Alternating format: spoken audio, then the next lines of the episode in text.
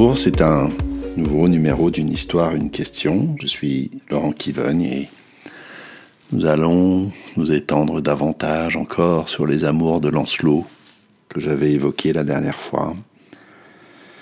Les amours pour la reine qui m'ont amené à presque se noyer.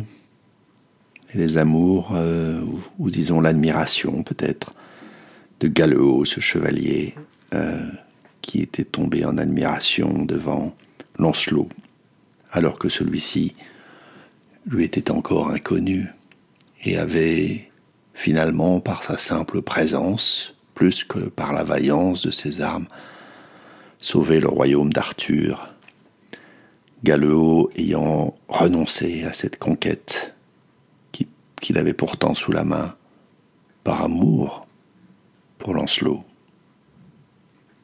Et voilà qu'au matin euh, du lendemain de la bataille, du lendemain de sa reddition, Galeot trouve Lancelot en larmes. Il a pleuré toute la nuit. Il est entièrement trempé de ses propres larmes. Galeot qui est vraiment qui est très affecté devant ce chagrin qu'il ne comprend pas, le chagrin de cet homme qu'il chérit de tout son cœur, s'émeut, cherche à le consoler, en vain, mais avec opiniâtreté, et finalement, il arrive à comprendre simplement que quelque chose le tracasse. Pour l'instant, il n'en sait pas plus.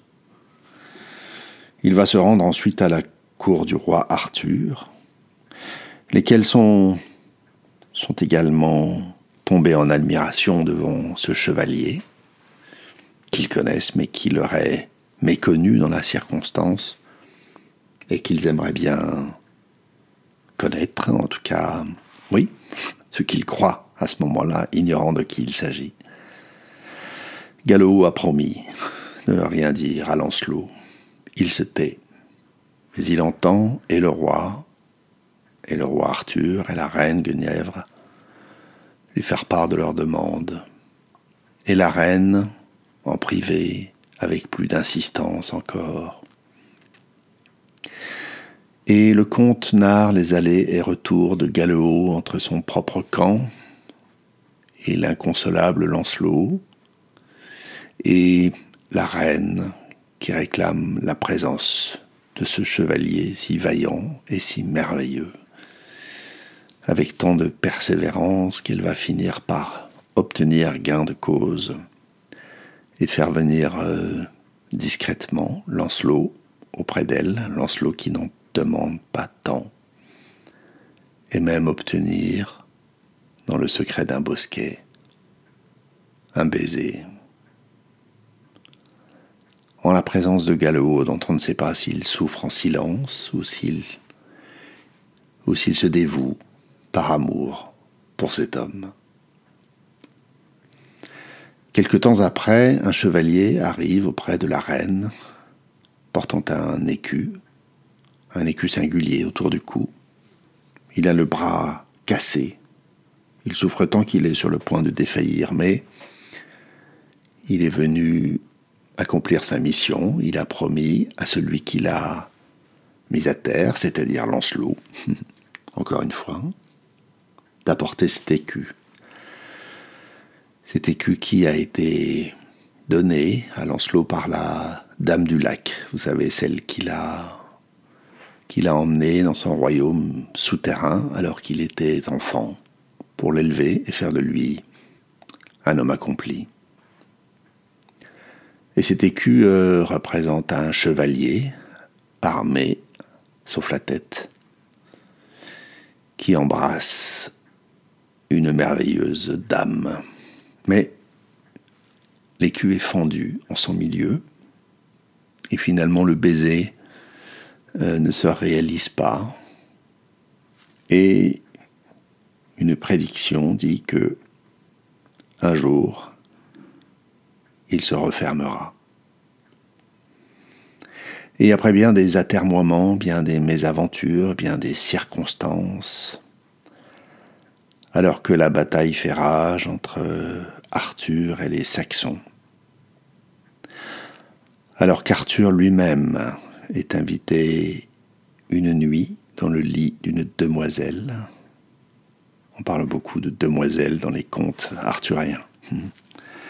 Alors qu'il est invité dans le lit d'une demoiselle, alors Lancelot et la reine pourront être réunis. Et après qu'ils auront passé la nuit ensemble, et fait, nous dit le conte, ce que les amants doivent faire et ont envie de faire. Après cela, alors, ils découvrirent au matin l'écu qui s'était refermé magiquement. Voilà, c'est la fin de cet épisode. Mettez sur pause. Moi, ce qui m'est venu, c'est cette surprise devant ce chevalier que l'on dit si vaillant, qui semble, en certaines circonstances, n'avoir peur de rien, et ce que je n'ai peut-être pas retranscrit tout à fait en le racontant,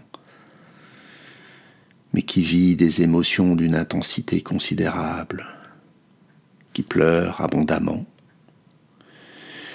qui dit euh, qu'il a, qu'il ressent à la fois joie et peur, qui semble comme un enfant, presque, comme quelqu'un si pris d'amour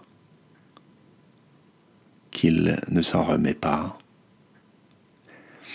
Et je pense à ce sentiment, cette émotion qui n'existe plus vraiment, qui s'appelle la délectation, qui est, le fait de jouir des choses avant qu'elles n'arrivent, et qui était le propre de l'amour courtois, cet amour non consommé entre un chevalier et sa dame.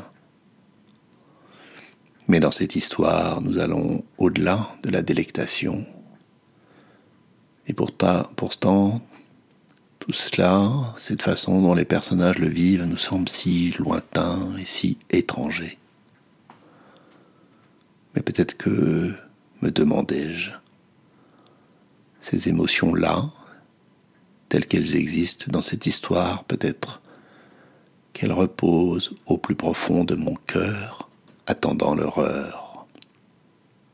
Voilà, c'est la fin de ce numéro cliquez, partagez.